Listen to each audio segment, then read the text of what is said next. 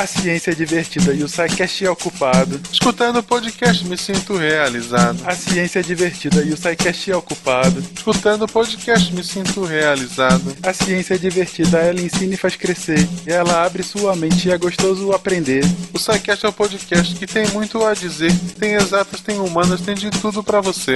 A ciência é divertida e o SciCast é ocupado. Escutando o podcast me sinto realizado. A ciência é divertida e o SciCast é ocupado. Escutando o podcast me sinto realizado. A ciência não existe para ficar na mão de alguns, ela deve ser do povo e não somente de um. O SciCast não trabalha com quem tudo diz saber, preferimos ensinar aqueles que dizem porquê. A ciência é divertida e o SciCast é ocupado. Escutando o podcast me sinto realizado. A ciência é divertida e o SciCast é ocupado. Escutando o podcast me sinto realizado.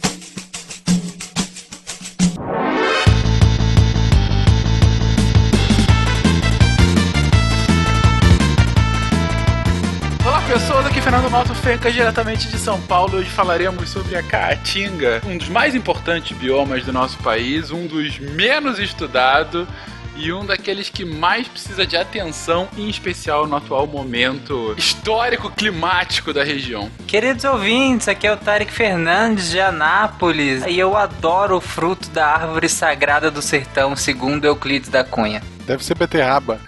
Não. Bom dia, boa tarde, boa noite.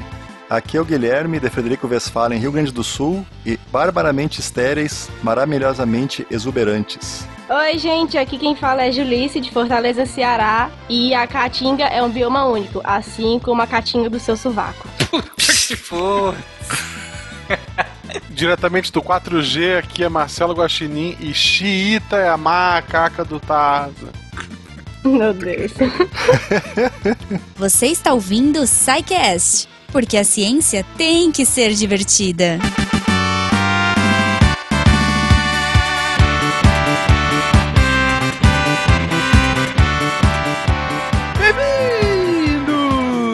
Mais uma sessão de recadilhos do SciCast. Eu sou o Fenca. E eu sou a Jujuba. E eu tomei banho E hoje. aí? É, puta, já começou com a piadinha. Opa, opa! Você tá pensando que Parabéns. aqui é assim, meu filho. Eu sou paga por, por piada.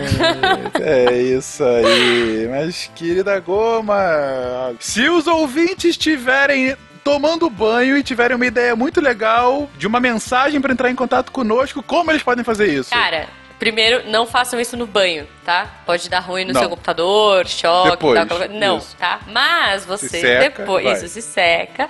E aí você entra em contato com a gente. Se for eu falar que eu discuto, contato arroba scicast.com.br para aquela mensagem que só a gente vai ler, vai responder só pra você e tudo mais. Ou Uhum. vai lá no post, comente lá para que a gente possa trocar ideia geral, para que outras pessoas possam conversar com você, para que você possa fazer amizades, para que você possa conversar com os nossos sidecasters queridos e conhecer essa galera linda de chuchulo. Exatamente. E também, Jujuba, durante o banho, olha só mais uma vez o gancho. Hum. Ok. Geralmente é o momento que a gente tem as nossas ideias mais brilhantes, na é verdade? Geralmente, sim. É, tem um Geralmente. outro momento, mas deixa quieto. Bom, enfim, ideias mais brilhantes no banho. Banho, tá? E para ajudar SciCast, uma ideia brilhante é fazer o quê, Jujuba? Patronato. E como que a galera pode ser patrona do SciCast? Cara, é muito fácil. Primeiro que assim, você pode doar qualquer quantia que você quiser. Você estará ajudando o SciCast a ser esse podcast lindo, divulgando científica toda semana. E pode ser, cara, pague seguro, pode ser direto no Patreon, que aí eu acho que é cartão, né? Eu não manjo muito, mas. Os dois são cartão, um nacional, outro internacional, e um- em dólar, outro em real, enfim, tem de pra Todo todos os mundo, gente, todo mundo. Se você não puder ajudar assim, ajude divulgando pros seus amigos, espalhando a ciência Isso. de forma divertida, já vai ajudar Exatamente. muito a gente. É isso. Mas, Jujuba, Hum. falar em divulgar a ciência de forma divertida. Uhum. Você se lembra que há algumas semanas atrás eu mencionei Hum. que durante o mês de maio, nos dias 15, 16 e 17 de maio, a gente vai ter uma nova edição do excelente evento Pint of Science, não é verdade? Sim, Pint of Science. É muito chique, Pint gente. É muito Science. chique falar isso. Excelente!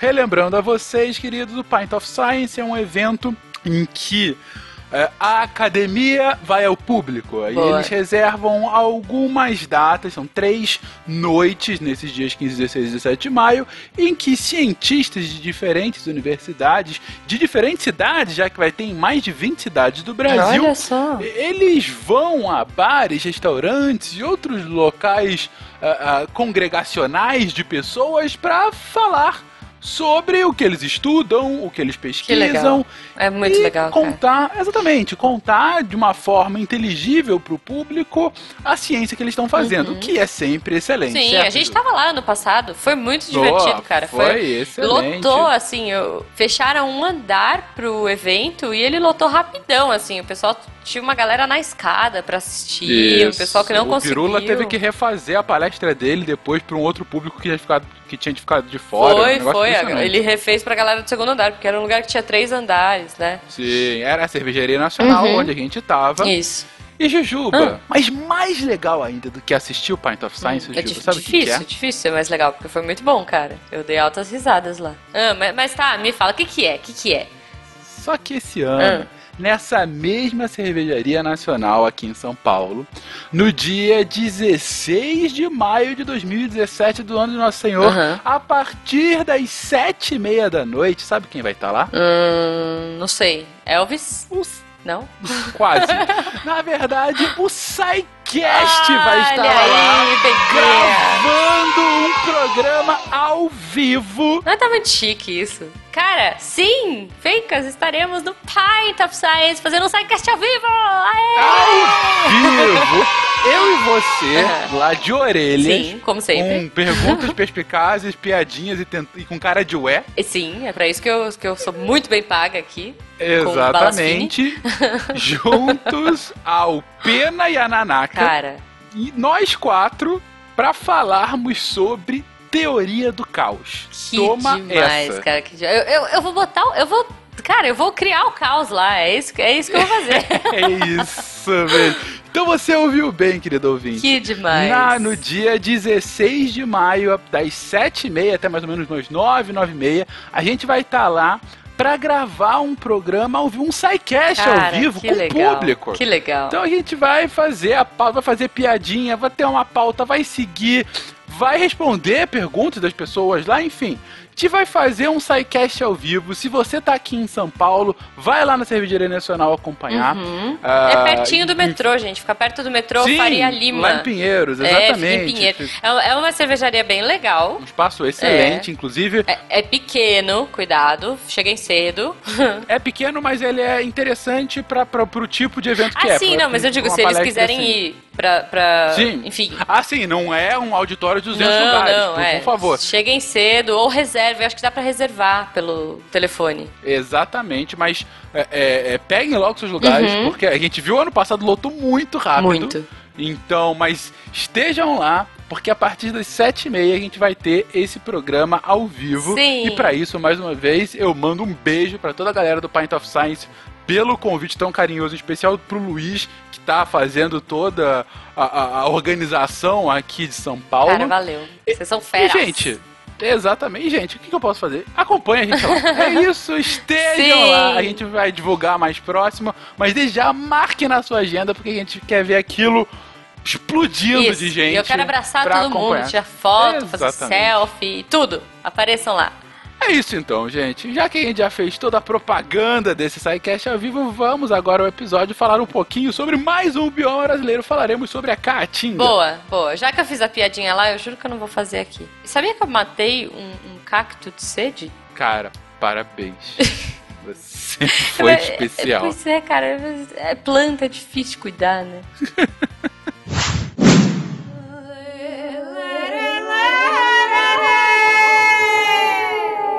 Salve Maria Bonita, Maria do Capitão, mulher forte e destemida que viveu sua paixão nos braços de um cangaceiro que não tinha paradeiro, mas roubou seu coração.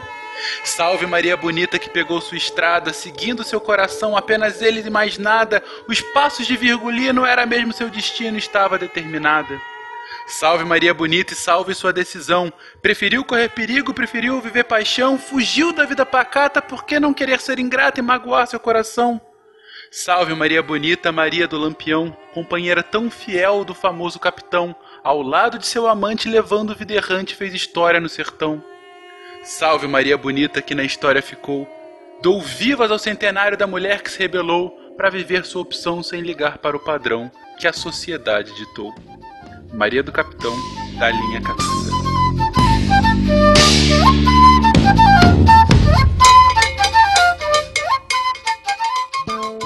É, vou passar um breuzinho aqui, por som ficar bom.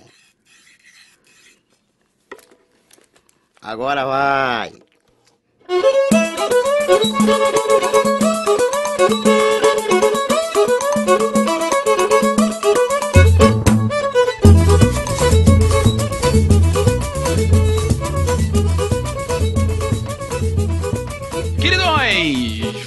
Voltamos à nossa série de biomas brasileiros. Já falamos sobre o bioma amazônico e agora a gente vai para majoritariamente o Nordeste, eu também entro um pouco fora do Nordeste, enfim, vamos falar um pouquinho mais sobre isso depois, mas falaremos sobre a Caatinga. E por muitas vezes, gente, o que a gente tem de conhecimento parco é a junção ou a localização ou até a, a mesma coisa entre a Caatinga e o semiárido, aquela região do interior nordestino que vai desde o interior da Bahia até lá, sei lá, Maranhão passando por praticamente todos os estados do Nordeste, pegando um pouquinho do Norte, um pouquinho do Centro-Oeste.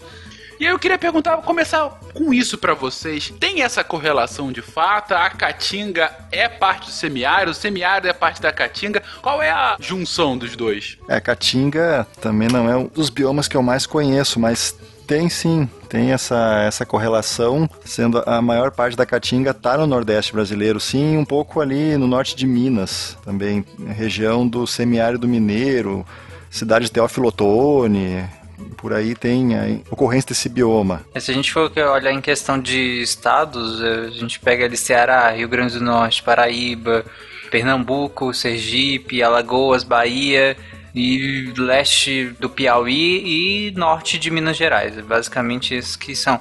E é engraçado porque fora do Brasil, uma das características ou, ou das marcas do Brasil, quando a gente fala de Brasil, vem a Amazônia, né? Não necessariamente o, outros biomas, mas vem na cabeça dos estrangeiros muito a Amazônia e até de alguns brasileiros, principalmente que estão mais a sul do país. Né, porque a Caatinga, ela é um bioma endêmico do Brasil, ele é particular do Brasil. E as pessoas elas acabam achando que a mesma coisa dos biomas que tem na parte da África, eles relacionam a isso. E eles acham que tipo o que tem na Caatinga também vai ter na África por conta de ser tudo seco. O leão brasileiro é terrível, né? É. É bom lembrar lá do começo, Caatinga não é porque um gago chegou lá e sentiu um fedor, né? É, o Ka é mata em, em tupi e Tinga é branca. Então a ideia é que seja uma mata branca. Então Caatinga, o nome da vegetação precede a ligação ao cheiro, eu acredito. Mas provavelmente a Caatinga do fedor deve vir disso. Mas o nome tupi é anterior. É, esse nome Mata Branca ele é por conta do caule, quando tá na época seca, que os caules eles ficam com essa coisa branquiçada, é por isso que é chamado assim. É, e outro fator que ser 100% brasileiro e por ser uma vegetação não é feia, mas ela não é assim que, ah, meu Deus, florestas e tal. Ela não é agradável aos Ela olhos. acaba sendo deixado de lado, o pessoal não se preocupa muito com preservação dela e acabar, acabou. É, exatamente. É. Quando a gente pensa numa vasta quantidade de formações vegetais, se você fala para alguém isso, acho que a primeira imagem que vem é geralmente uma formação da Mata Atlântica ou talvez da Amazônia. Mas eu duvido muito que venha Caatinga na cabeça. Se a gente parar pra pensar, existe tanto vida num quanto no outro também. Mas de maneira adaptada ao clima, né? Claro.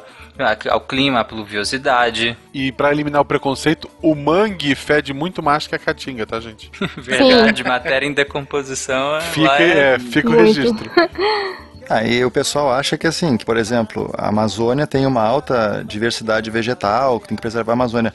E a Caatinga não tem nada porque é seco, mas é, não tem nada a ver. São Ao contrário, tem muita é, coisa endêmica. São quase mil espécies vegetais, tipo um terço é endêmico, 300 e poucas espécies é endêmico. Não é aquela vegetação bonita, com árvores, sabe? Com, com um monte de orquídea, aquela vegetação que vem à cabeça quando você fala em, em vegetação brasileira. É uma coisa mais feia, espinho, retorcido, seco, árido. Mas é que nem a minha frase, né? Tem uma época do ano, quando chove, que ela fica maravilhosamente exuberante. É bem diferente uma caatinga seca da caatinga depois da chuva. Ela parece um. dá até pra plantar. É, eu tenho um relato disso, porque eu fiz parte do NEPSA, que é o Núcleo de Práticas Permaculturais do Semiárido, da Universidade do Estado do Ceará. E aí tinha um trabalho que a gente fazia na cidade de Sussuí, no interior de Quixadá. E aí eu tive a oportunidade de ir na época seca, e tipo, é, é branco, do jeito que, que o nome diz mesmo. E eu fui também na época da, da época chuvosa. E é muito lindo, muito vasta a parte verde lá, muito lindo. É verdade, a gente vai deixar as imagens, em que inclusive a Julie se passou, Vou tentar. Pra vocês verem a comparação dos dois, praticamente o mesmo lugar, antes e após o período chuvoso. É realmente impressionante, assim, sabe? Você olha. Você não acredita que é o mesmo lugar. É, exatamente, porque no lugar tá tudo seco, uma cor só, e você, depois você vê aquele verde bonito, com flores e tudo. É muito bonito de se ver essa renovação. Com tudo isso que a gente falou é característica da Caatinga, e como a Julius falou, ele é um bioma exclusivamente brasileiro, é o que torna ele ainda mais importante em questão de hegemonia nacional. E ele ocupa 11% do nosso território, então, tipo, é uma área muito grande. E por ser uma área muito grande, é também abriga uma quantidade gigantesca de pessoas, mais de 25 milhões de pessoas que vivem nesse bioma, que dele tiram muitas vezes seu sustento e que nele vivem e que depende diretamente dos ciclos, desses ciclos que a gente comentou dele, né? Beleza, gente. O Guilherme comentou agora há pouco sobre o formato das plantas e sobre a questão de terem muitos espinhos por, por vezes, em especial nas épocas mais secas. E aí eu queria perguntar pra vocês, em geral, a caatinga como um todo tem essa constituição? Porque a gente viu na região amazônica que você tinha vários biomas dentro do bioma, né? Você tinha uma composição bastante diversa de vegetação lá. Na Caatinga você tem mais uma unicidade, você tem mais uma homogeneidade dessa vegetação. E como é que é essa vegetação? Pronto, a vegetação da caatinga, elas são adaptadas por conta do clima seco e elas são chamadas de xerófilas, por conta dessa adaptação ao clima seco e a pouca quantidade de água.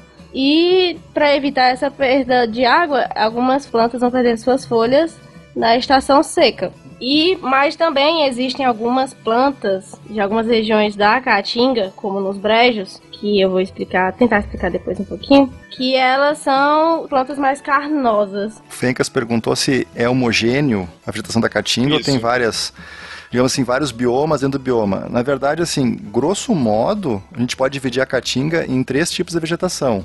Tem a caatinga sensu stricto, que é uma palavra em latim que quer dizer a caatinga ela mesma, né? Estrita, a caatinga propriamente dita, De digamos raiz. assim. De raiz, exatamente, não a caatinga Nutella. De-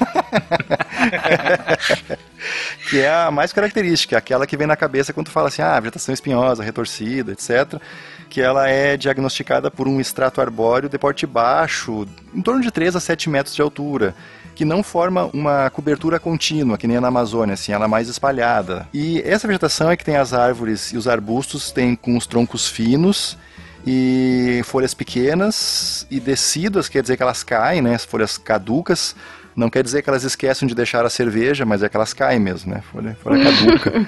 e, e essas são as plantas que é a característica que tem espinho, que dessa caatinga senso estricto, que é a maior parte. Mas também existem florestas, florestas mais altas, que, que são as florestas serranas, que é o que mais ou menos que a Julia estava falando, alguma coisa assim, que o pessoal chama de brejo, né, às vezes ali. Que aí tem bastante cactos colunares, chega a ter até trepadeiras, cara. E tem uma outra vegetação que o pessoal também chama que alguns autores, aí depende do autor também, o pessoal adora brigar. A botânica é um, às vezes é um monte de gente brigando e não chega a lugar nenhum. Depois Isso. vão tomar uma cerveja junto e nem lembra mais o que que brigaram.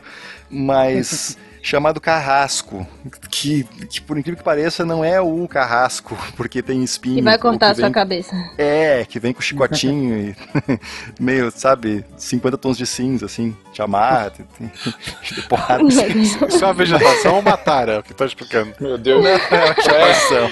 Eu tô com medo de onde que vai parar essa É. frase, mas vamos lá, continua. É. Não, é uma vegetação que ela também é uma vegetação arbórea, mas é diferente um pouquinho. A gente falou ali atrás da árvore retorcida, não é só o clima que faz ela ficar retorcida, tem muita questão do solo também. Influencia essa árvore ser tortinha, tadinha. Não é por causa do calor, é por causa do tipo do solo mesmo.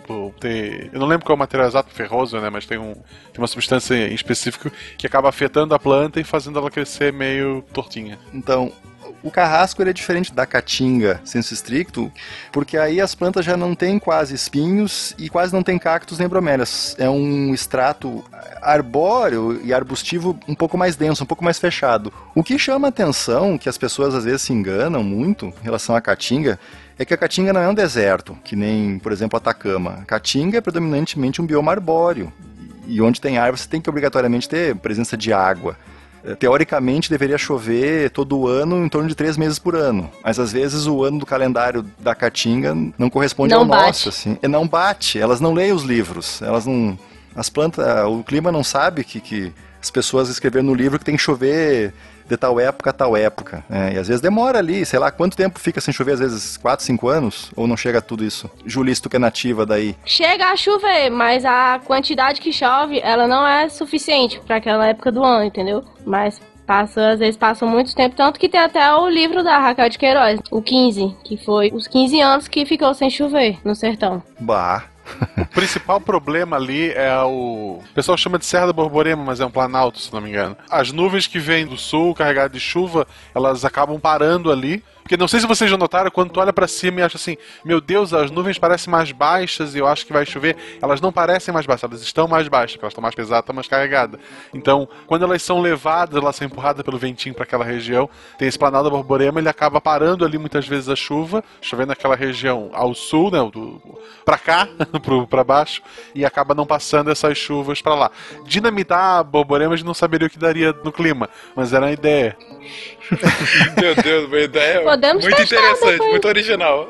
Por que não, né? Essas nuvens elas se formam geralmente no Oceano Atlântico, né? Algumas delas, que vêm do Oceano Atlântico e aí se chocam com o Planalto da Borborema e aí chove na parte assim dizendo oriental do Planalto e a parte ocidental fica a caatinga de raiz, justamente porque não tem acesso a essas nuvens que se formaram no Atlântico. E outra coisa que eu queria complementar o que o Guilherme falou, que essas plantas da caatinga, elas por conta da falta de água, as raízes delas são bem profundas para poder alcançar a água que está nos lençóis freáticos. A minha frase original, agora eu lembrei depois de apanhar totalmente pra internet, era do O Último Pau de Arara, do Luiz Gonzaga. É do Luiz Gonzaga ou do Fagner? Eu acho que os dois cantaram. Que é aquela, a vida aqui só é ruim quando não chove no chão, mas se chover dá de tudo, fartura tem de montão. Tomara que chova logo, tomara, meu Deus, tomara, só deixa o meu cariri no último pau de arara. Que é bem a vida do cara que planta lá, né? Se chover dá tudo, é fartura, é um lugar lindo, mas quando não chove, ele é obrigado a procurar trabalho em outro lugar, mas ele só vai embora no último pau de arara, ou seja, ele só vai embora no último segundo, se não chover ele vai e quando chover ele volta, né? Gente, vocês ouviram agora há pouco, a Julice comentou, ah, a Raquel de Queiroz, né, Os 15. A Raquel de Queiroz escreve um livro chamado Os 15, que é para falar sobre os 15 anos. O nome, o título é uma alusão a 15 anos de seca que você teve no semiárido. Para quem que não conhece essa realidade, para alguém que é da região norte, é o último bioma que a gente comentou, enfim, que chove literalmente todo dia, aqui no sudeste, enfim, onde eu tô, no sul, onde tá o Guaxa e o Guilherme, mesmo no centro-oeste, que é mais seco, mas você tem uma constância de chuvas maiores, mesmo no inverno, é impensável você ter 15 anos sem chuva. E assim, às vezes no máximo é uma, uma chuva bem rápida que, enfim, Só para subir o mormaço, para você ficar gripado.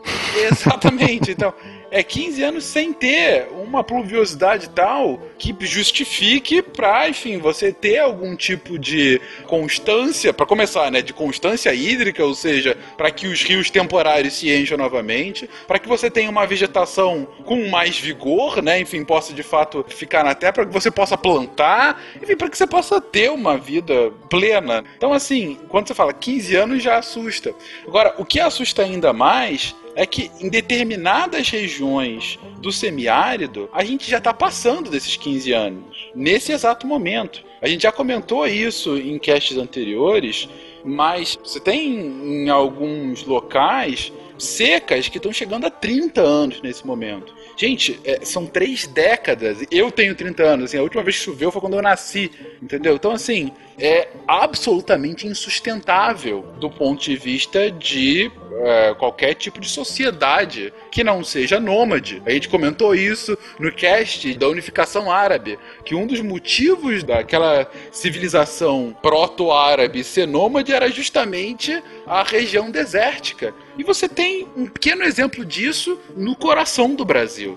Então, assim, é dessa região que a gente está falando. Mas eu tenho certeza que, mesmo ficando 30 anos sem chover, a hora que chover, brota um infeliz vendendo um guarda-chuva vagabundo a 20 reais.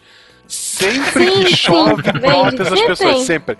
Fica a sementinha deles no chão, choveu, ele surge com o guarda-chuva ali a 20 reais, que vai durar no máximo até a próxima chuva. A chuva. Que aqui pra mim é o dia seguinte, pra vocês ela vai durar um pouco mais, talvez. Mas é, é isso que o Fencas falou. é, Eu lembro de quando eu era criança, meus avós, meus pais, eles são da Bahia. Eu morava com meus pais no Pará.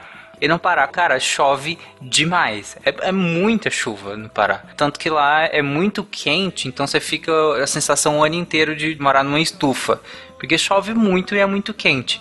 E aí nós ligávamos pros meus avós e eles falavam que, tipo, já tinha semanas que não chovia. E olha que eles moram no interior da Bahia, em um lugar que até chove, não não é um, um cenário como o Fencas falou, né, de passar tantos anos assim sem chover, mas passa uma boa quantidade de tempo sem chuva. E, e eu lembro de quando era pequeno eu achava isso assim meio que surreal. Como assim não chove? Não era concebido pra mim que passasse tanto tempo sem chover, ainda mais que eu morava num lugar que chovia praticamente todos os dias e chovia muito todo dia.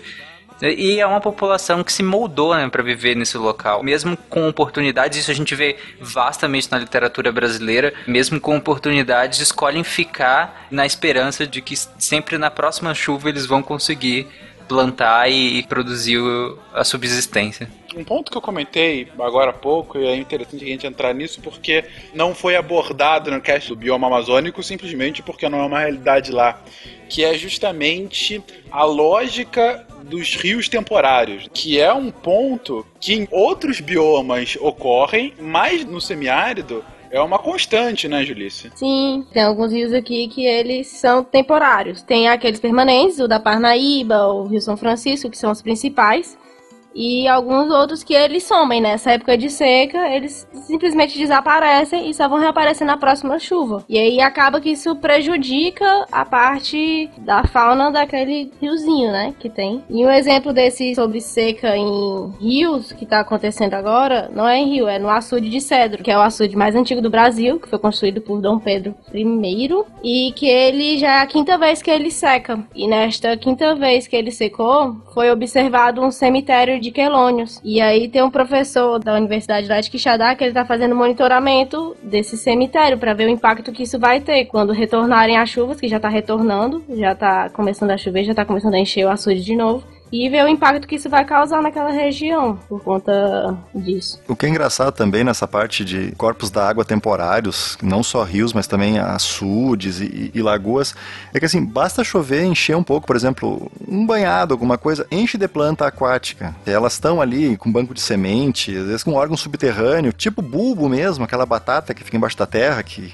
que quem mora no interior e às vezes tem que arrancar junco, não consegue eliminar o junco porque ele fica com a batata embaixo da terra ali brota de novo. É impressionante, porque assim, as plantas elas se adaptaram mesmo, incrivelmente, para isso. Com órgãos subterrâneos, com perda de folha, com espinho, tudo para armazenar água, ou então se adaptaram temporalmente. Elas ficam só como semente e quando chove a semente ela, ela germina, a planta cresce, ela floresce, solta fruto e morre, tipo assim, dois, três meses ela cumpre o ciclo de vida dela. Né? De novo aquela velha história. O pessoal fala assim, ah, pra que conservar a caatinga se é um negócio que só tem coisa seca, não é um bioma bonito? Mas tem bastante vida na caatinga. É uma ilusão, né? Pensar que só a Amazônia interessa e, e, Mata Atlântica porque tem árvore. Tem várias plantas que só correm ali e são adaptadas ali. Né? Se fosse para preservar só os bonitos, sobrava só os julistas nessa gravação. né? Obrigada, obrigada. É. Muito gentil você. A minha mãe não acha. Muita gente ano passado citou o, o SciCast porque, ah, obrigado, vocês me ajudaram no Enem e tal. Eu acho que Caatinga vai atrair muita gente do Enem. Só para fechar, o rio que surge só quando chove muito é o efêmero. O rio que surge só uma época do ano, ele é intermitente ou temporário. E o rio que está para sempre é o perene.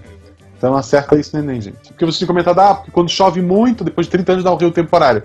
Não, o temporário ele surge de, sei lá, um mês ou alguns meses no ano ele é o efêmero, que ele vem só quando chove muito mesmo. Gente, e por que, que a gente tem essa categorização e por que, que isso é tão importante e influencia tanto, em especial em regiões mais secas? O rio, ele não é só essa parte que você vê da água. O rio, na verdade, ele também continua embaixo da terra, continua por baixo, por toda a bacia. Então, assim, a água, ela vai infiltrar na terra até chegar numa parte mais impermeável. E aí ela se concentra em bolsões e aí vai subindo pela terra até ela florar e aí de fato fazer o curso do leito do rio que a gente vê. Então, quando a gente diz que um rio é, por exemplo, temporário, é porque num momento de maior chuva, você consegue ver ele por cima. Ele está por cima da terra, ele está aflorando. Quando para de chover, de repente, ele não está mais recebendo água da chuva no toda a sua extensão e na sua nascente, e a água está passando, você tem a, a evaporação, que é natural, então a água está correndo só por baixo do rio. É por isso que, por exemplo, uma das soluções mais encontradas hoje e também discutidas, e não necessariamente a mais correta, vai depender de caso a caso, é a questão dos poços artesianos. Por que, que você tem poços artesianos mesmo em regiões mais secas? Porque a água se concentrou num momento de maior chuva ali. Ela está embaixo da terra e ela vai voltar a florar quando você tiver uma quantidade de chuva suficiente para tal em rios perenes, ela continua sempre aparecendo porque você tem ou uma quantidade de água de para encher esse rio maior do que a evaporação e do que a vazão e enfim para passar toda essa água e você tem também um bolsão de água embaixo que suporte todo esse rio para que ele continue existindo. Mas mesmo em rios permanentes, você vai ter momentos, quando você tem uma seca prolongada, que ele acaba desaparecendo. E quando eu digo rios, isso também entra em caso de açudes, desses açudes naturais, né? A lógica é parecida, ou como aconteceu aqui no Sudeste há pouco tempo, no caso dos grandes reservatórios, que nada mais são do que grandes lagoas mas que tem uma camada embaixo de terra que está encharcada e está lá resistindo. Por que, que isso é especialmente importante numa região semiárida? Porque quando você tem um momento de seca prolongada, a chuva que cai esporadicamente, ela não é o suficiente para a formação de um rio. Por quê? Porque ela vai penetrar a terra imediatamente e vai começar a encharcar a terra lá de baixo. Então, mesmo que chova um pouco, ainda assim isso não é o suficiente para a formação de um rio e para ficar mais fácil então para o uso daquele rio. Você vai ter que ter todo esse processo para que o rio volte a se encher. Então por isso que não é imediato. Da mesma forma, por que que num momento de seca você demora para o rio baixar então? Porque você ainda tem esse bolsão encharcado ali embaixo. Digo, nesse sertão de miséria, de fome e escravidão, uma tá de manicure ou pintadeira de mão com seu trabalho postiço, deu o maior ribuliço nas matutas do sertão. Esse salão de beleza encaicou com liberdade o botão da safadeza junto com o da vaidade. Gente de cabelo duro saiu feito poique. Gente de cabelo bom. Saiu com cabelo rim. Em relação aos vegetais que o Guilherme estava comentando, essa parte de bulbo, muitas plantas, elas acumulam o líquido no, no seu tronco. Os nativos, né, os, os, sertanejos, eles cortam isso e dão pro gado, para poder o gado conseguir sobreviver a esta época de seca. Para quem é da Bahia aí, a cidade de Chique Chique tem um parque aquático muito legal. Já fui várias vezes. Olha. Tarek, o baiano, falou. É. Só para fechar essa parte de adaptação, que eu acho impressionante, que é besta, mas eu acho muito bonito pensar que um espinho é uma folha, porque às vezes a gente vê uma folha tão verde, tão bonita ali, e aí um espinho geralmente a gente não associa uma com a outra, mas é uma variação, justamente para que a, a, planta não fique perdendo tanta água, né? A planta ela tem estruturas da epiderme, né, os estômatos que, que servem justamente para que ela faça essa entre aspas respiração e perde água por ali também. Então, no, no espinho, ele é denso, né? Você não tem essa perda dessa quantidade de água. Então, eu acho isso impressionante. Os espinhos, eles possuem sistema vascular e é diferente do acúlio, que a acúlio é como se fosse só um pedaço de tecido da planta. Então, o espinho ele é bem mais difícil de ser retirado da planta, justamente por conta dessa presença de, de tecido. Já o acúlio você destaca e ele solta normal. O acúlio é presente na rosa e, e o espinho é presente no cacto. É, é complicado, porque dizer assim, os acúlios da rosa não dá uma poesia, né, cara? É mais fácil os não, Botanicamente falando, você acabou com o romantismo da rosa. Mas assim, o que a gente falou... deixa ter licença poética. É, exatamente.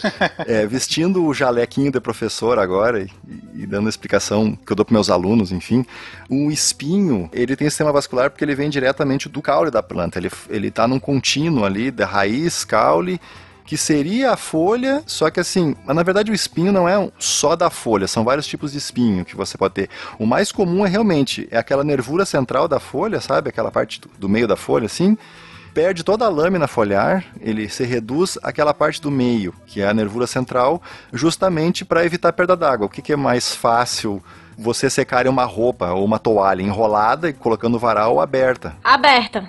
É, então, porque você aumenta a área e deixa o vento passar e ele leva a umidade embora. Se você enrolar a toalha e pendurar, ela vai feder, ela não vai secar. Gente, que explicação maravilhosa. Mais ou menos o que acontece na caatinga. É, vai ver que é daí que vem o nome, né? Enrola o... Falando sério agora. E aí, o que é interessante também é que assim, essa adaptação, ela serve primariamente para evitar a perda d'água. Você diminui a, a, superfície de evaporação da água e você cria uma estrutura que ela é pontiaguda. E ela tem um efeito secundário que é evitar herbivoria. É, porque os animais não vão querer comer uma coisa com espinho, vão se espetar e vão sair fora. Só que assim, por que, que é importante evitar a herbivoria? Porque a planta ela já tá tão ferrada naquele ambiente, cara. Tá tão na merda ali naquele ambiente seco. A última coisa que ela quer é que venha um animal e comer ela, enfim, mastigar, alguma coisa assim. Isso é até uma teoria evolutiva que vem do Gold, do Stephen Jay Gold, que é um biólogo evolucionista, que alguns conhecem. Eu até vou escrever um, uma pequena biografia dele no, lá no Deviante. As pessoas leiam, por favor que é a teoria da exaptação, que quer dizer o seguinte: você tem uma característica que se adaptou para uma função, por exemplo, o espinho, para diminuir a área de superfície foliar para evitar perda d'água. E aí ela acaba tendo uma função secundária que também é importante, que no caso é evitar herbivoria. Então ela se defende das duas partes. A gente citou o chique-chique, né? Mandacaroa, carnaúba. Só para esclarecer a minha frase de abertura, em que eu falei a árvore sagrada do sertão, é que o Euclides da Cunha, que se refere assim à árvore do umbu, que é a umbuzeira, né? Para quem não conhece, é uma fruta muito gostosa, que é nativa, né, da, da caatinga. E o interessante do umbu é que ele, nos tempos de extrema seca, né, ele perde as folhas e tal, mas ele armazena uma boa quantidade de água nas raízes. Então, algumas populações retiram as raízes justamente por ele serem rico em água. E o próprio fruto, o umbu, ele é redondo, assim, relativamente pequeno. E ele tem vários estágios de maturação. Você pode comer ele tanto verde, você pode ir esperando ele ficar mais maduro, e ele vai ficando cada vez mais molinho, até no estágio quase estragando, ele é completamente água dentro. É impressionante. E ele é muito gostoso, cara. O umbu é muito bom.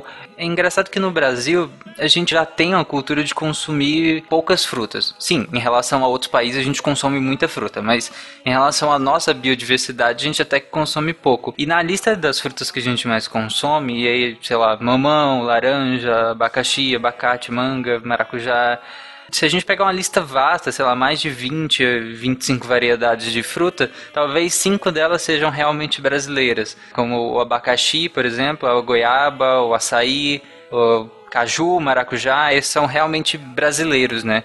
E, e, a gente tem o costume de consumir pouco as, as que são realmente brasileiras. O umbu é uma deles que eu acho que deveria ser mais consumido no Brasil inteiro, né? Inclusive, várias populações nordestinas vivem justamente de extrair umbu e processar esse umbu em forma de geleia, em forma de, de várias outras coisas para poder vender para outros estados brasileiros. Então, é, o que eu queria falar com a minha fala é que consumam frutas brasileiras também. É importante que a gente consuma frutas e mais ainda que a gente consuma frutas brasileiras, porque essas populações elas vivem disso também. É importante que a gente tenha essa noção. Eu moro aqui e eu não conhecia, eu vou atrás, ó comer. É um bom, uma delícia, cara, é muito bom. Outro que também se enquadra nisso é o buriti. Eu acho que buriti já é um pouco mais conhecido, né? Tem uma formação enorme, ela chega, acho que mais de 30 metros a árvore do buriti e dá um fruto muito bom também, que geralmente as pessoas consomem em forma de doce, né? É aquele que é azedinho? É, é, é azedinho, mas geralmente se consome mais em forma de doce ou suco, né? Também. É aquele que ele é vermelho por fora e ele parece. A casca dele parece uma cobra, assim, parece uma pele de cobra por fora. Aí você raspa a casca e dentro tem o, o fruto carnoso mesmo, que é, é bem gostoso em forma de doce. Apesar de ter na Caatinga também, ele tem muito no Cerrado também. É, no Cerrado é nas veredas que ocorre Buriti, que é uma palmeira. Em relação a outras plantas né, nativas, temos muitas plantas medicinais na Caatinga. Entre elas, nós temos o langico, que me foi muito útil quando eu estava em Sussuí, porque eu tive um problema na barriguinha e não tinha remédio eu não tinha levado meus remedinhos. E aí uma pessoa da região viu que eu tava passando, né, mal, estava indo muito, muito na mata. E ele cortou um pedaço. Ele, é sério, ele cortou, ele foi na, numa planta. Ele raspou um pedaço do caule e me entregou. Mastiga isso daqui que tu vai melhorar. Foi tiro e queda, gente. É impressionante ver a sabedoria popular. Eu tenho que aprender a ser sutil, que nem a Julice, e falar esse tipo de coisa. eu já diria, tô piriri da porra. eu, eu, quero saber como é que a Julice conseguiu se esconder para fazer essas coisas na, na vegetação tão esparsa. Foi na época da chuva ou da seca. Foi é. na época da seca, mas é porque você vai bem longe com uma enxadinha, aí você cava um buraquinho e você fica ah. lá esperando. ok para evitar a catinha. É. Não falta isso na, na, na coisa. Começamos a entrar no muita informação no podcast. É. Mas é interessante que a Juiz falou que tem várias pesquisas. Ultimamente eu li algumas na revista FAPESP, pesquisas que justamente investigam a, a propriedade medicinal de várias plantas da caatinga, e não só medicinal, mas de cosmética também. Eles usam várias, várias plantas da caatinga para produzir cosméticos e em pesquisas medicinais. Eu vou deixar o link da, da revista FAPESP que fala sobre isso. Tem um conceito muito interessante sobre o ponto de vista da biodiversidade e dos motivos da sua preservação que é o conceito de serviços ecossistêmicos. Né? Não é uma coisa muito difundida, mas ainda assim ela é de alguma forma trabalhada sob outros nomes, que é basicamente o que o bioma, o que a biodiversidade ela provê de serviços para o homem, sob um ponto de vista estritamente utilitarista e quase absolutamente capitalista, é uma motivação do porquê você não destruiria o bioma. A gente começou falando assim: ah, não se deve destruir a caatinga porque é brasileira, o Tarek falou, porque ela tem espécies endêmicas, o Guilherme falou, não é porque ela não é tão bonita que ela não deve ser preservada, falou Julice. Mas se a gente for pensar sob um ponto de vista estritamente capitalista, ainda assim isso é um argumento, ou é um não argumento, é um argumento fraco. O que tem sido utilizado hoje por uma disciplina chamada economia do meio ambiente e que acaba resvalando em algumas empresas é justamente o conceito de serviços ecossistêmicos para tentar justificar o porquê da manutenção da floresta em pé. Porque a partir do momento em que você consegue saber dela alguns serviços para o homem, diretos ou indiretos, você consegue, ou começa pelo menos, a mensurar o valor dela como floresta, não como outras formas de uso. Por exemplo, vou derrubar a floresta para fazer pasto ou para fazer qualquer outra coisa.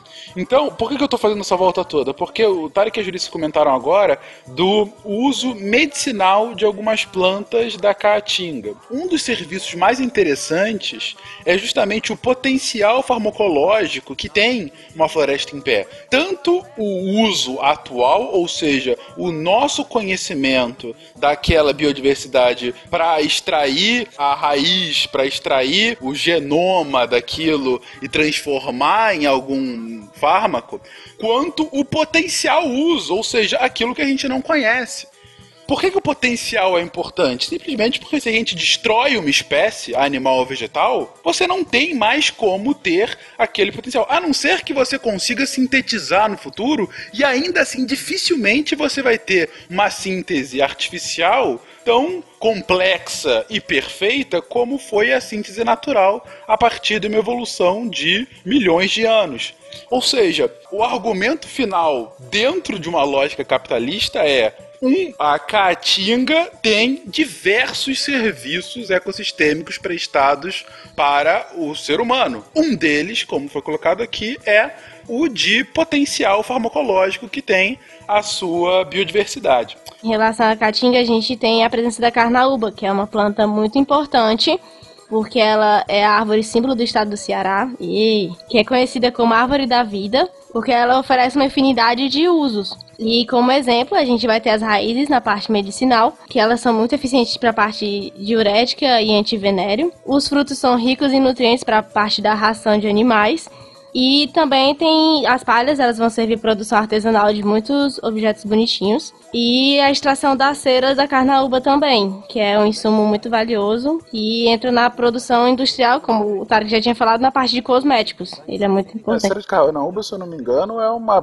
mega exportação, né? É super utilizado para a indústria, né? Tem muitos sítios só de plantação de carnaúba. Até componente eletrônico. Que era vários usos industriais pela carnaúba. E aí a gente volta à questão das propriedades do serviço ecossistêmico já mencionado. Pois é, mas eu queria falar uma coisa sobre isso, porque tu falou, tipo, ah, vai proteger eh, o bioma por conta do uso das suas plantas. Mas aí existem as florestas de carnaúba, que vai estar destruindo toda uma região onde tem outros tipos de planta, outros animais, para ter só essas fazendas. Derrubam a mata nativa para que faça essa plantação de carnaúba. É a mesma coisa que acontece na Amazônia. Você destrói para poder extrair as coisas, então fazer um pasto no cerrado. É a mesma coisa. É que é o que acontece também na Caatinga, né? A gente tem um avanço também da fronteira pecuária sobre a Caatinga também, mas principalmente a questão da retirada de para produzir lenha vegetal, né?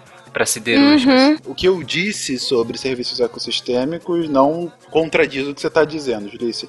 Ah, o meu ponto é, de fato, se você tem um tipo de monocultura que está destruindo a biodiversidade nativa, não importa que seja uma monocultura vegetal. Ah, ok, uma floresta de carnaúba. Podia ter lá uma floresta de eucalipto. Podia ter lá uma fazenda, uma fazenda de uma parreira gigante. Não importa, você estaria destruindo de qualquer forma.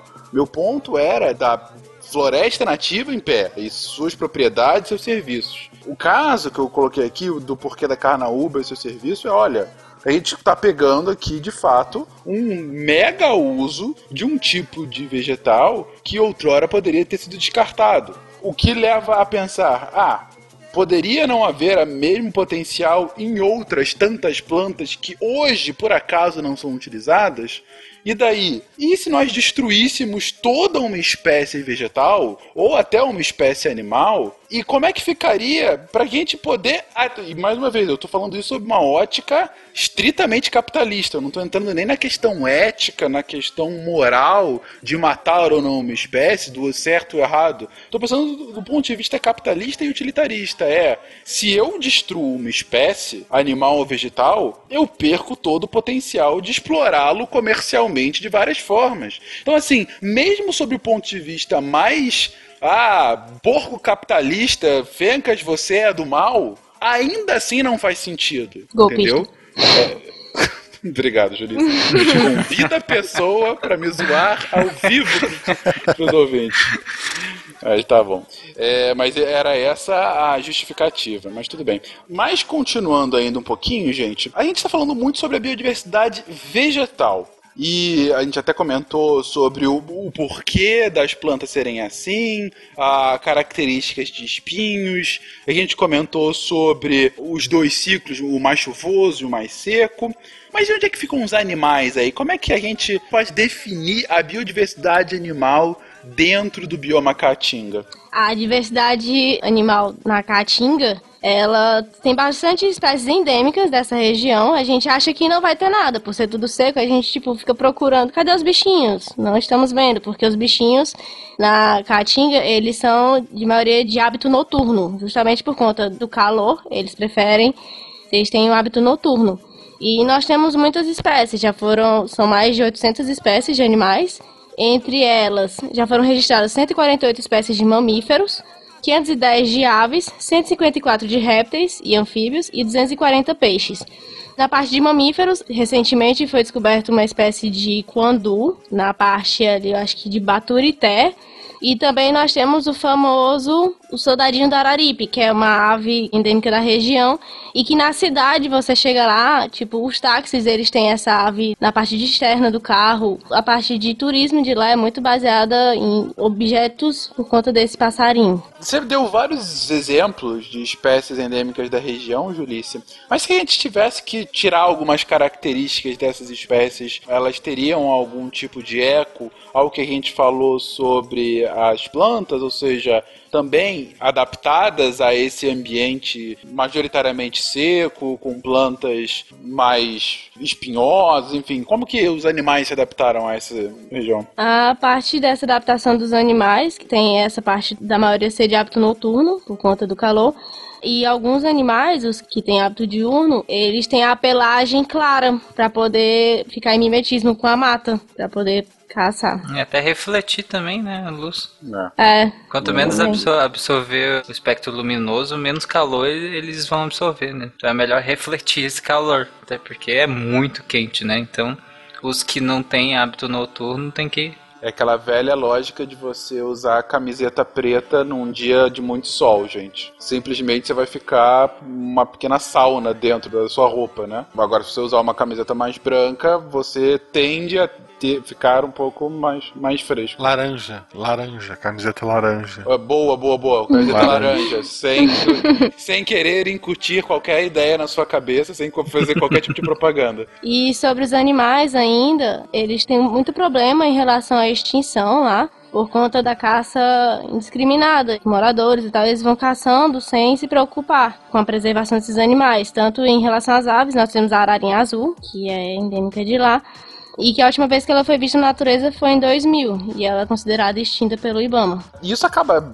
acontecendo, Ulisses? Tem alguma relação com a própria seca? Eu digo, essa questão de caça por subsistência? Sim, tem, porque quando fica seco eles têm que arranjar um jeito de se alimentar. Eles não vão matar o próprio gado, porque o gado ele vai ser usado para retirada do leite e alguma outra coisa do tipo. Então eles vão atrás da natureza de predar alguns animais. Como, tipo, é muito comum você encontrar carne de tatu-bola, carne de, de cutia também. É muito comum você encontrar no interior. Calango também. Calango, tejo, carne de tejo, ainda não comi, sou É. doido pra comer.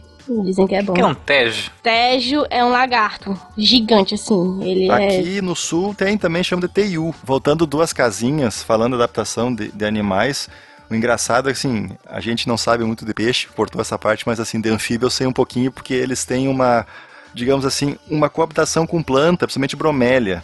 Tem muito anfíbio, pererequinha, ranzinha, que elas vivem na, Os mini ecossistemozinhos. isso, aquele amaranhado de folha que fica na bromélia, assim, que forma tipo um, um tanque. Ali tem muita água ali que se acumula No meio da bromélia. Fica no meio da bromélia. Eles vivem ali.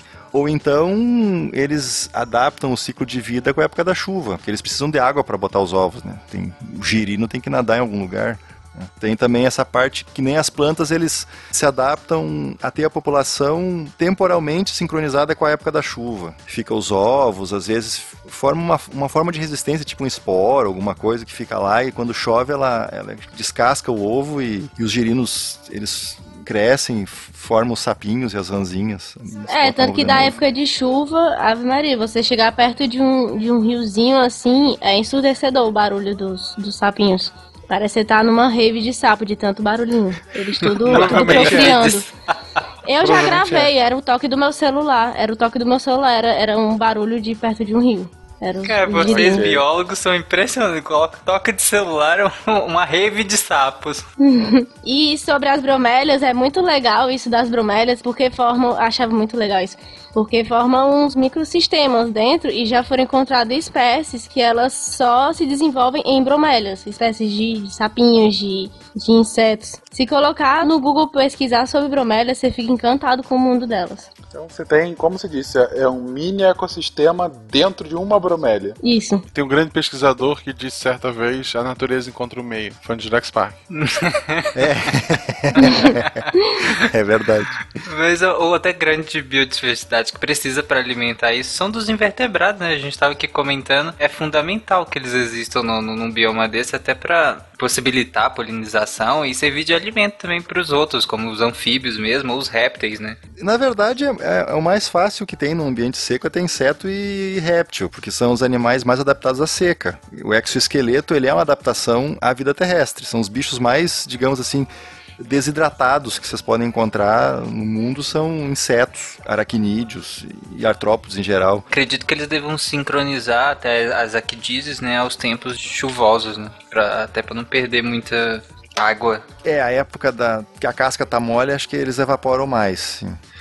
Você não vai encontrar camarão no semiárido, por exemplo. Putz, Mas, Ainda bem, né? é, pois Ainda é. bem. Agora que eu entendi, ah tá. mas eu dou um jeito. Se tu quiser, Tarek, eu dou um jeito. Não, não, não. Obrigado. Faz um contrabando de especialmente pro Tarek. Tem muito escorpião, aranha venenosa, assim. Cara, aqui eu sei que tem muita presença de jararaca. Acredito que se a gente pegar a questão da letalidade de animais, tem muita, tipo quase a Austrália aí, né? Mas é, principalmente em relação a cobras. Em relação a aranhas, acredito que é mais da Mata Atlântica. Aranhas eu não gosto muito, eu não sei não. Tenho medinho.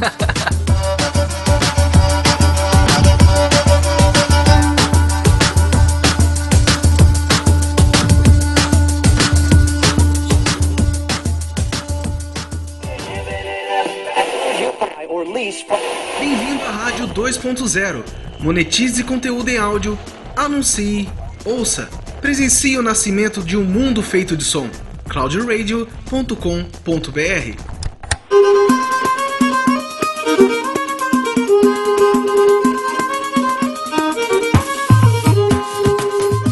querem entrar em polêmica ou, ou não? Depende da polêmica, mas vamos lá. Transposição de São Francisco. Ah, pode falar. Vamos começar o primeiro problema, diga lá. Não, na verdade, assim, eu não tenho uma opinião formada, eu não conheço a região, não sei. Eu escutei muita coisa dos dois lados e, tipo, o que eu sei é que foi uma desculpa pra roubar dinheiro.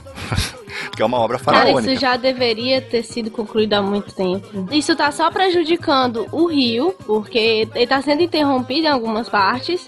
E, e tá lascando tudo, não tá ajudando. Tem algumas partes onde a obra já foi concluída que ela tá ajudando na parte da agricultura.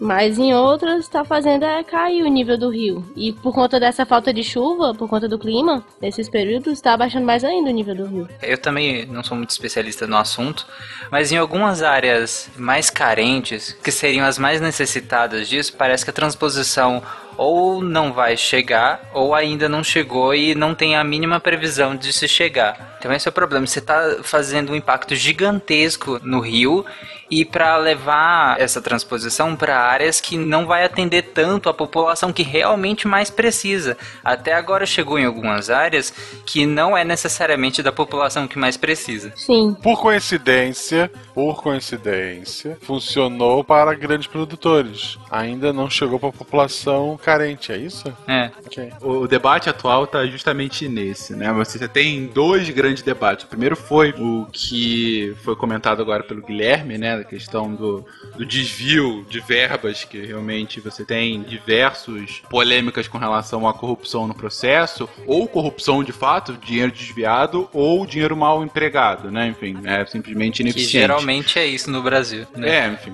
Como nessa realmente não vale a pena entrar aqui, mas é só bom deixar, enfim, que isso também é um puta problema, a discussão ambiental sob o ponto de vista dessa transposição se dá porque, como o Guaxa falou agora há pouco, boa parte da transposição. O que é uma transposição, gente? Como a gente fala, ah, transposição do Rio São Francisco. Transposição nada mais é do que você pega o rio na sua extensão original, você pega o leito original do rio, e você começa a fazer alguns canais, alguns diques, várias formas de deslocamento, algumas adutoras. Você começa a deslocar o rio do seu traçado original, do seu traçado natural, para outras regiões, teoricamente, para abastecer regiões que não estão sempre abastecidas, só estão abastecidas por rio temporários, etc. No caso do São Francisco, a polêmica é porque, como disse o Guaxa, por hora, grande parte do que já foi feito acaba atendendo ao interesse agropecuário. E você tem na Lei das Águas, né, que é o que rege o nosso controle do, do sistema hídrico da lei de 97, que qualquer corpo hídrico no Brasil você tem uma hierarquia de usos. E o uso primário para qualquer corpo hídrico é sempre o consumo humano. Você sempre tem que estar, tá, no mínimo, disponível para consumo humano. Por isso que, por exemplo, quando teve toda a questão de seca aqui no Sudeste há pouco tempo, falou-se sobre a possibilidade de racionamento de luz antes de um racionamento de água, de fato, porque essa é a prioridade. Falou-se sobre a possibilidade de fim de abastecimento das regiões industriais para que você pudesse continuar abastecendo casas, para você continuar tendo o consumo humano. Então, assim, você primeiro tem o consumo humano, depois você vê os demais usos. Então, a partir dessas obras, você estaria invertendo essa lógica. Você estaria dando outros fins menos nobre a uma água que é limitada, uma quantidade de água que é limitada. E os argumentos pró, sob um ponto de vista estritamente econômico, é que com isso você está gerando empregos, você está possibilitando que haja de fato agropecuária numa região que de outra forma estaria sendo esquecida do mapa econômico brasileiro, do mapa econômico nordestino. Além disso, aqui não é só para consumo animal ou consumo de plantações. Você também tem um consumo humano nisso que, bom, por conta dessas atrasadas ainda não está se vendo totalmente. O ponto é que é difícil a gente sequer comentar sobre a transposição de São Francisco, porque nesse momento a gente está com obras paradas. A transposição de São Francisco faz parte do PAC 1 ainda, continua inconcluso. O principal problema disso tudo é, primeiro, ele não aconteceu, então a gente não tem como saber o impacto. No papel, eu lembro que, que na época, eu estava na faculdade ainda quando começaram a discutir isso. Um grande geógrafo que já faleceu, que era o Aziz Absaber, ele estava bem envolvido né, nesse tema e ele foi orientador de um professor meu, envolvido mesmo diretamente com o projeto em si, não só um cara de longe estudando. E a ideia no papel, assim, só a parte da água, vamos mover o rio, ela é excelente. O problema é que tu não sabe que impacto isso vai ter, porque quando tu desloca uma quantidade de água maior para uma região que antes não tinha, tu não sabe que impacto ele vai ter. Na vegetação daquele lugar, como a gente falou, tem vegetação que é adaptada a pouca água. O que poderia acontecer com o excesso de água ali? O, a própria temperatura vai alterar porque a água acaba como controlador ali. A chuva, por mais que, que, seja escassa, tu acaba mudando essa troca da, da umidade para o ar, então tu vai estar tá alterando também é, questão de chuva, mesmo que seja ah, um negócio bem pontual. Então o problema em si não é só aquele lugar agora tem mais água. O problema é aquele lugar tem mais água e agora o solo vai mudar, vai mudar o ar, vai mudar um monte de coisa. Que impacto isso vai ter nos seres vivos que estão naquela região? Então, para o ser humano, só tu vai ter mais água perto de ti, excelente. Mas para a natureza, o impacto do bioma, né? Ele já vai ser um impacto bem diferente. Isso tudo num contexto em que já está o sexto ano de seca consecutiva já é a maior nos últimos 100 anos e ainda assim essa obra não tem a mínima previsão de chegar em boa parte do, dos lugares que mais precisam. Já tem, se eu não me engano, tem mais quase 750 municípios já que declararam situação de emergência no Nordeste por conta da seca e não tem a mínima previsão. Aqui quando começa a chover, pelo menos aqui em Fortaleza começa a chover, a gente fica Tipo, eu espero que esteja chovendo no interior, porque a gente sabe como precisa. Tá aqui Fortaleza tava perigando entrar em racionamento de água, porque já tava começando a afetar até a cidade grande. Isso porque no Ceará, em específico, você tem uma das mais interessantes dinâmicas de controle de águas no, no âmbito estadual, porque Ceará foi o primeiro estado que colocou em todas as bacias dentro do seu território pagamento pelo uso da água, que é uma discussão bem interessante, eu não digo controversa, na verdade você tem até um entendimento quase consensuado com relação à necessidade disso. O que é pagamento pelo uso da água, gente?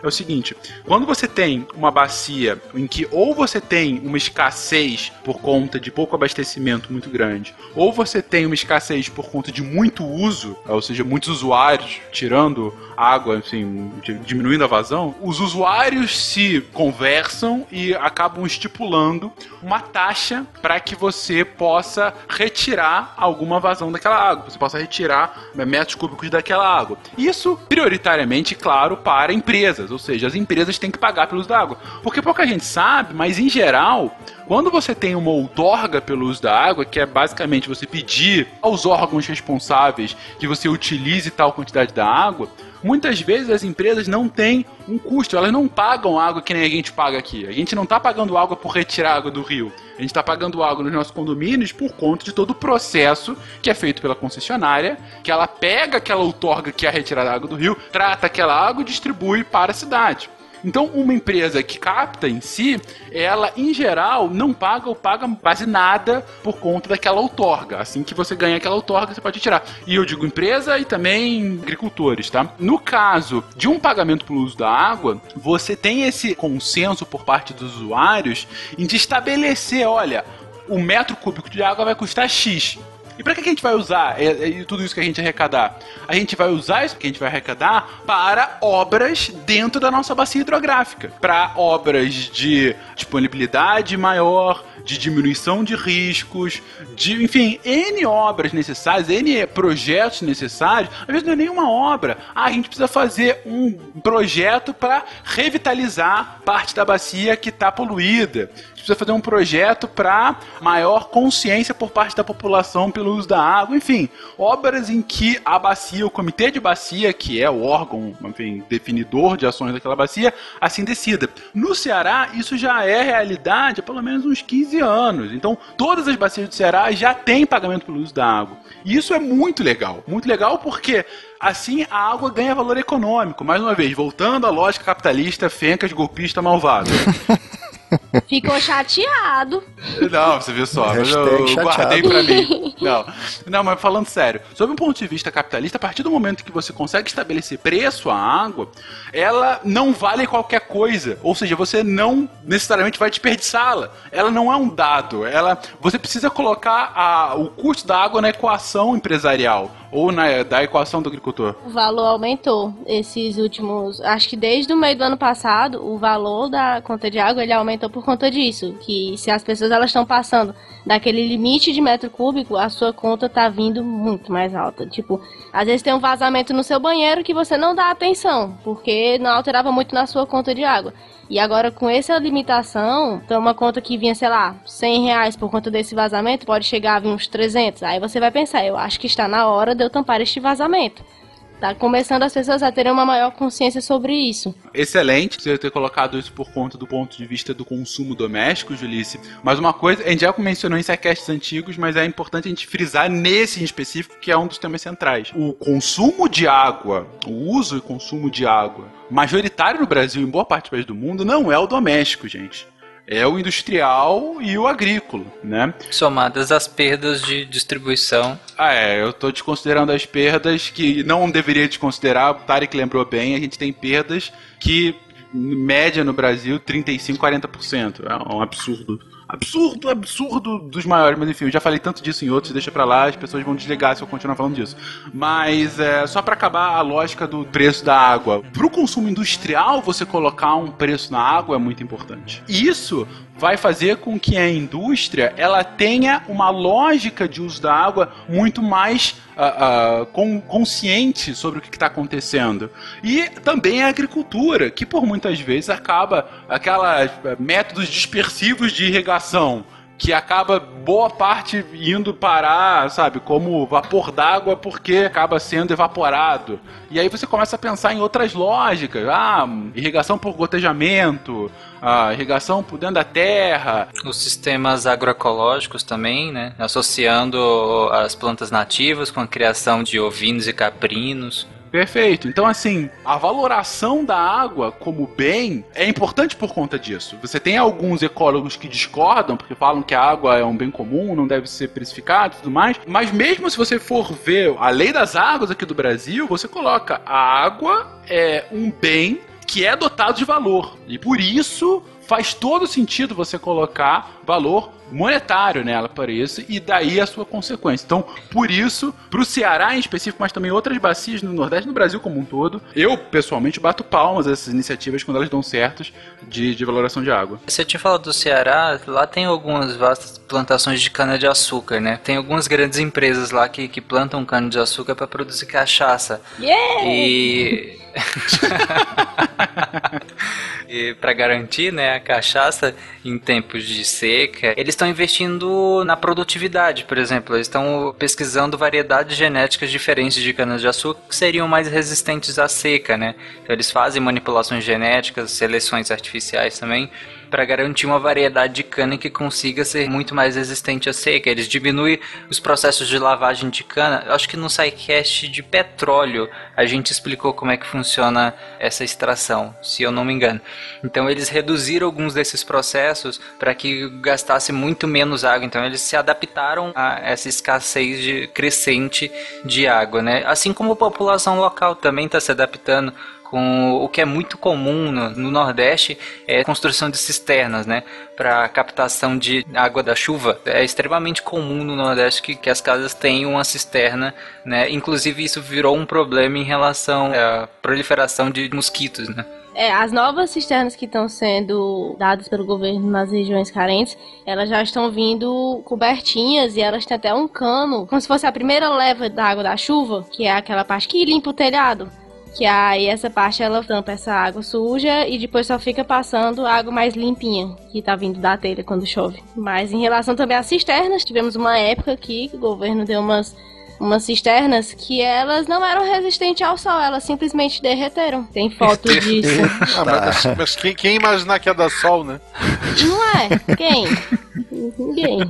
Mas as cisternas é um projeto muito simples, né? Que, que ajudou muito as populações nordestinas. Você tem famílias que chegam a passar quase metade do, ou mais da metade do ano só com água de cisterna, uhum, sabe? Sem tem. fornecimento de água. Tem, tem isso. Uhum. Vi nega de capacete com os dedos dentro do moio. Vi pintamento de beiço, de cabelo e até de olho. Guaribação de bochecha para limpar a cara de jaca. Aparamento de unha. Tiramento de inhaca. Baibeador de sovaco. Vi tapador de buraco e disfarçador de ressaca. Vaqueiro fazendo unha foi minha grande surpresa.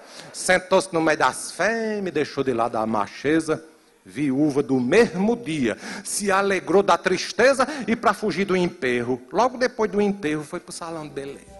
Continuando essa parte de problemas, nós temos na parte da agricultura, muitas vezes nós temos o uso indevido de agrotóxicos. E isso, quando vem a chuva, por conta do terreno da caatinga ele ser raso e pedregoso, essa chuva ela não infiltra, ela escorre e ela vai para o rio. E acaba que esse rio ele começa a ficar envenenado por conta desses agrotóxicos. Tu já tem pouca água e tu envenena que tu tem. Pois é. E também em relação à agricultura, nós temos também a, a queima né, que é o preparo do terreno para poder ter aquele plantio. E como é sempre feita essa queima e não ocorre a reposição de nutrientes no solo, esse solo ele vai ficando gasto.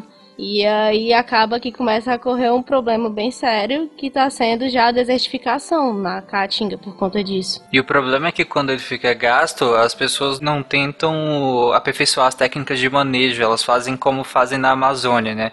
Que acham que o solo da Amazônia é extremamente rico, vão lá, desmatam, plantam e depois o solo, claro, pobre, não dá mais a produtividade, ela simplesmente abandona e vai pro próximo. Que é o que acontece também, tá acontecendo na Caatinga. Esse sistema de, de queimar e usar como adubo as cinzas, né, ele é extremamente arcaico, não tem sentido estar tá usando isso hoje em dia. Eu tinha até visto uma reportagem, só não tô lembrando aonde, que em alguns locais eles estão tentando mudar esse tipo de, de manejo. Só que isso já virou cultural. Então, algumas famílias, os avós faziam, e aí hoje em dia, mesmo os filhos, sabendo que podem utilizar outras coisas, eles vão e continuam queimando porque aquilo já se tornou cultural naquela região. É, se não der aqui, depois tem mais terreno para lá, a gente vai lá, corta aquelas árvores. Isso. Que na caatinga não faz sentido tu usar queimada, porque a cinza, ela basicamente vai incorporar mineral no solo. O solo da caatinga tem mineral já, o que não tem matéria orgânica. Eles fazem isso para limpar. Pois é, eu sei, justamente. Tu vai queimar justamente o que falta. Assim, é mais fácil botar fogo do que pegar enxada, né? É. Eu acho Né? super fácil. E justamente essa degradação inteira, ela também é permitida porque se a gente pega a porcentagem de unidades de conservação na Caatinga é muito baixa, em torno de 8% só de unidade de conservação no, no bioma inteiro.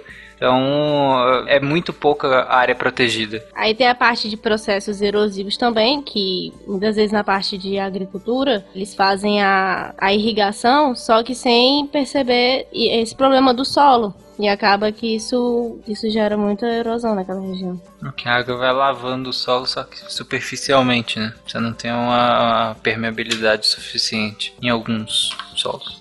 E um ponto que a gente não pode desconsiderar, que a gente tem que comentar aqui, é o impacto da caatinga para a formação do sertanejo, é, do sertanejo como fenômeno cultural, quase como uma identidade da região, né? Não à toa o texto introdutório, né? Que ao mesmo tempo ele fala de um dos símbolos da região, né? Que é Lampião e Maria Bonita, né? Toda a questão com relação o anti-herói que é de alguma forma ainda prestigiado por parte do- dos locais, enfim, conhecido em todo o Brasil. Mas além disso, também o cordel como expressão cultural, que vem de um cordel esse texto.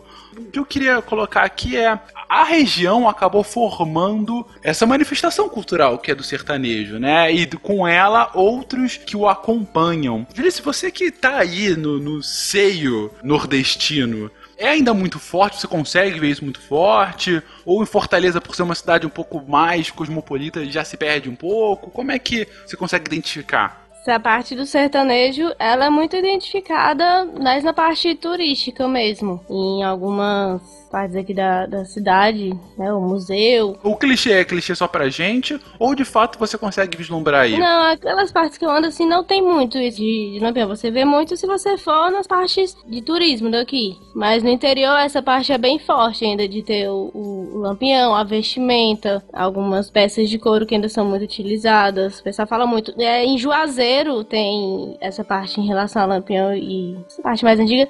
Tem o famoso Padim Cício, que é o Padre Cícero. Twitter Sim, que é um Padim Padim é o Padim Cício, que é o que ele é cultuado lá em Juazeiro do Norte. Você entra na cidade e tem a, a estátua dele muito gigante, tem peregrinação pra lá. É muito forte essa parte. Essa parte religiosa é muito forte aqui. A minha esposa é professora de português e aqui no sul mesmo ela, ela trabalha bastante a questão de várias formas de, de escrita e tarará. Uma das coisas que ela trabalha é o cordel. Ela comprou recentemente de um autor daí o Pequeno Príncipe em Cordel, um livro grande, assim, ricamente ilustrado, assim, maravilhoso.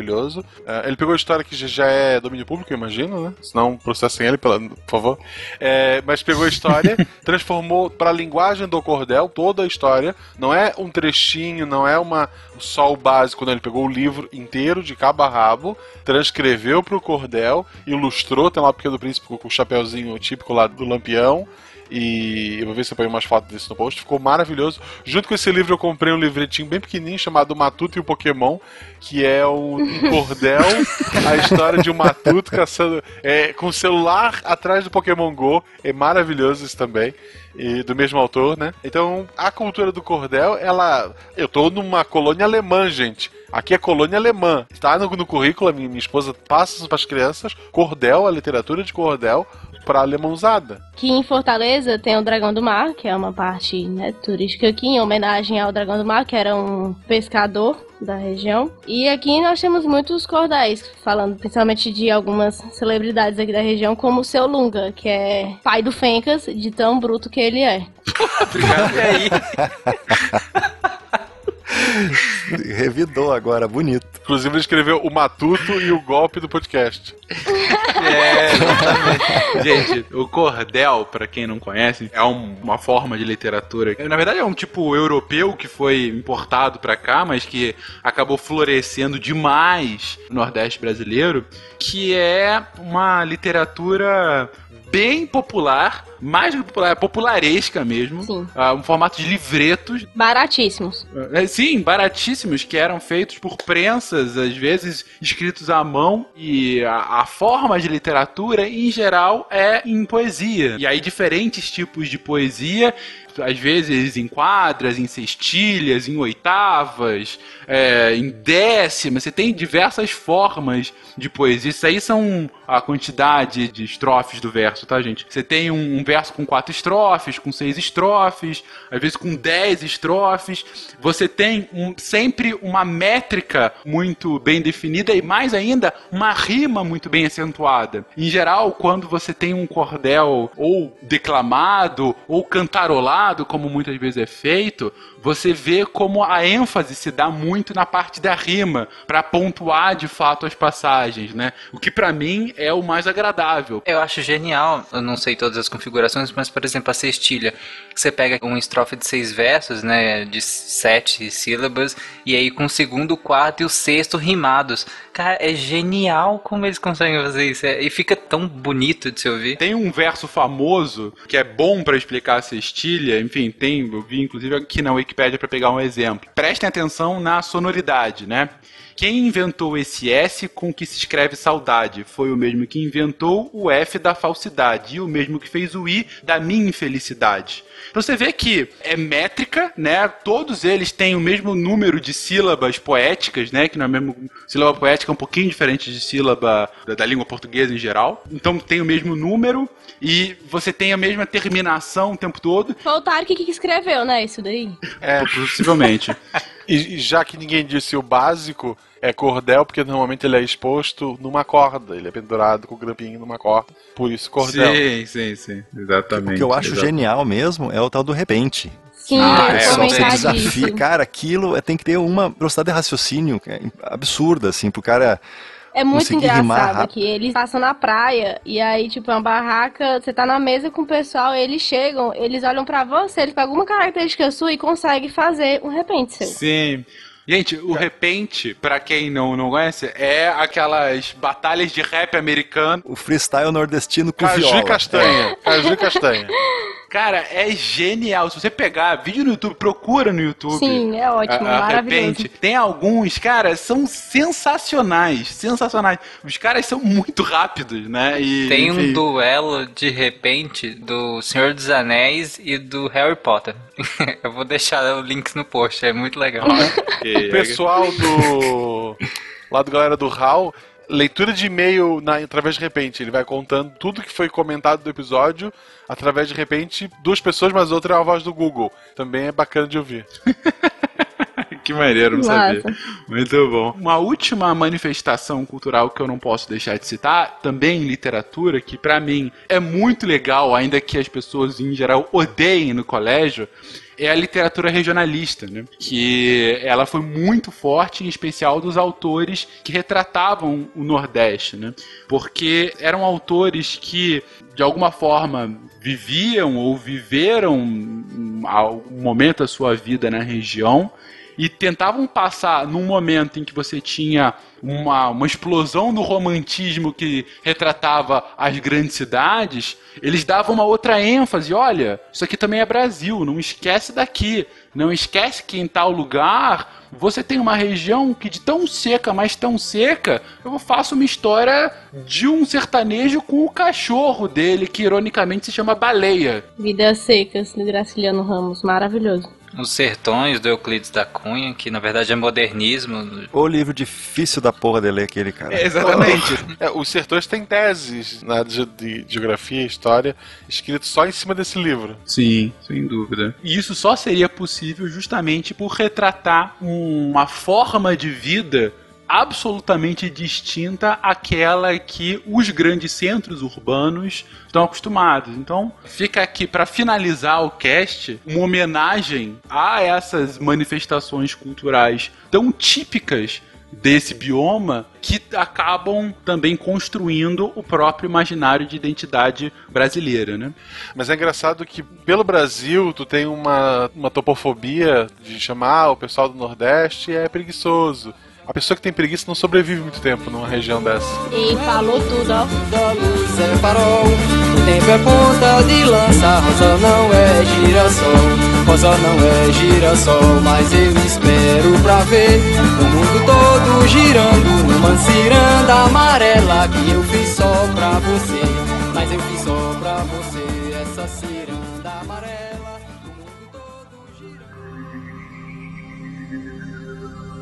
Se a ciência não for divertida, tem alguma coisa errada. Tem que ser divertida. A coisa mais divertida que tem é a ciência.